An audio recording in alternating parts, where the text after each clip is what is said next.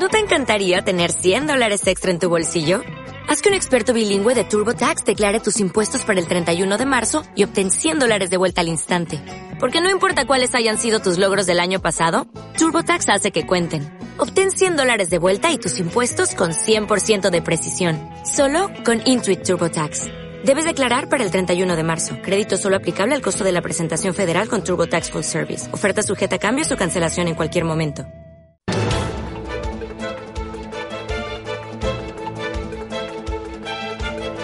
El primer análisis de la mañana.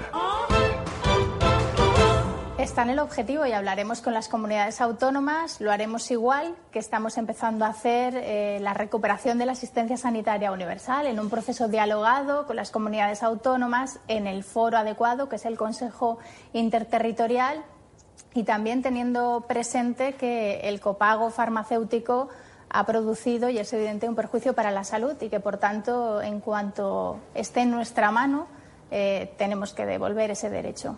La ministra de Sanidad anunciaba ayer que eliminará el alza del copago farmacéutico que estableció el Partido Popular en el año 2012 un copago de pensionistas que eh, supone un ahorro de 500 millones de euros al año. Dice que recuperará todos los derechos arrebatados. También ha habido más anuncios. Sánchez anunciaba ayer nuevas figuras impositivas para pagar las pensiones. Además de la creación de nuevos tributos, el jefe del Ejecutivo se compromete a destopar las cotizaciones máximas y a racionalizar los gastos a la seguridad social. Y ha hablado también del tema de las autopistas, por ejemplo. Otro de los anuncios que realizaba ayer el Ejecutivo dijo que va a eliminar los peajes de las autopistas cuando expiren las concesiones ahora en vigor. O también, por ejemplo, en cuanto a las pensiones, el establecer de nuevo por ley la indexación de las pensiones al índice de precios al consumo. Juan Fernando Robles, ¿qué tal? Muy buenos días. Hola, buenos días. A ver, todo esto supone más gasto y ¿cuánto lo vamos, cómo lo vamos a pagar? Bueno, el gobierno está ahora mismo que parece que le ha tocado la lotería.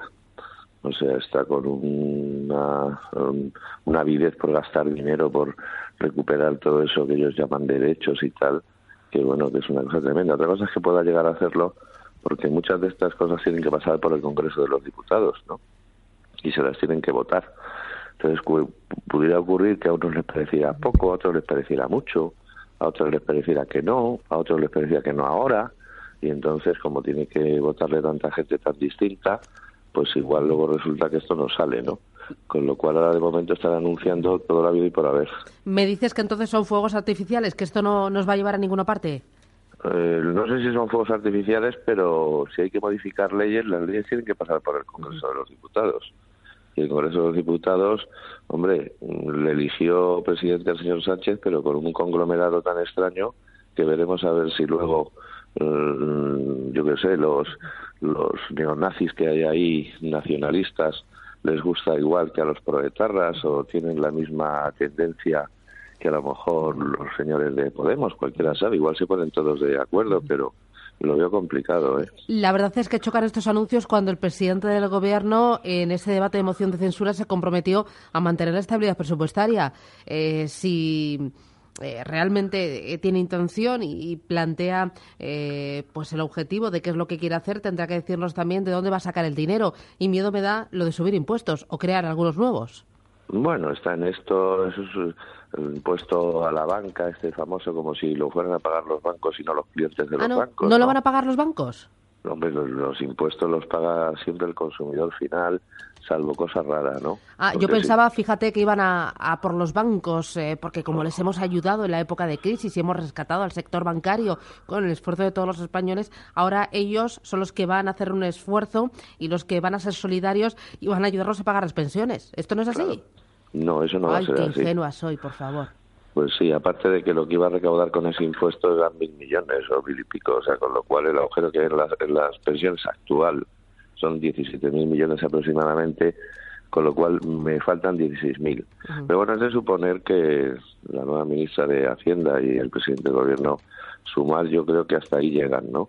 Y sumar saben, pues la ministra tiene además un currículum bastante interesante de sumar, ¿no? Y por tanto lo que están haciendo ahora mismo es contarnos todo aquello bueno que nos podrían traer, ¿eh? ¿verdad? Pero que, seguramente no nos van a traer. están haciendo una campaña de marketing muy buena pensando en las próximas elecciones que van a ser en 2020. Bueno, en 2020 veremos a ver si este gobierno llega a tanto, porque eh, y además entre medias hay otro tipo de elecciones que son las municipales y demás, ¿no? Que bueno, pues, también tiene que enfrentarse el PSOE a ellas, ¿no? Y, y, a ver cómo, cómo funciona. Lo de las pensiones, por ejemplo, a mí me llama mucho la atención porque lo que tenían que hacer tanto el PSOE como el PP, como todos, es sentarse a hablar seriamente de, este problema, que es un problema bastante grande, ¿no? Y no ponerle parchecitos si es que le van a poner alguno, que de momento que me temo que, poquito van a poder hacer. Mm, eh, ¿Y la solución al problema de las pensiones pasa por eh, recortarnos la pensión pública mediante eh, un retraso de la edad de jubilación o calculando eh, para tener toda la pensión toda la vida laboral? Eh, eso no le quepa a usted la menor duda que las pensiones se van a recortar sí o sí. Es decir, las pensiones de las que están disfrutando ahora, mm, digamos, nuestros mayores, no van a ser las mismas que las que vamos a disfrutar nosotros cuando lleguemos ahí, que tampoco empieza ya a quedar tanto, ¿no? Así que es obvio que va a haber recortes, es obvio que van a tener que financiar parte con, con impuestos, pero lo que no se ha puesto nadie seriamente es a pensar exactamente qué es lo que hay que hacer a largo plazo, ¿no? Y ese es uno de los problemas que siempre soslayan. ¿no? Voy a poner un impuesto de no sé qué para conseguir mil millones para pagar cuatro cosas. Voy a hacer no sé qué. Es decir, son parches. Es, este gobierno eh, ya lo vimos con, con Masín Huerta, aunque le salió rana, ¿no? Es decir, ¿qué quería? Pues quería pues gente, yo qué sé, para ponerla ahí y que algunos de ellos pues fueran comentados y, eso ya, ya, ya lo consiguió, ¿no? O sea, comentar hemos comentado, ¿no? Pero es una poco la política de, escaparate que al PSOE se le da de miedo. O sea, el PSOE hace una y vende 20. Y eso será fenomenal. Veremos qué le compramos. Juan Fernando Robles, profesor de Banca y Finanzas. Gracias, que tengas buen día. Gracias a vosotros. Adiós. Adiós.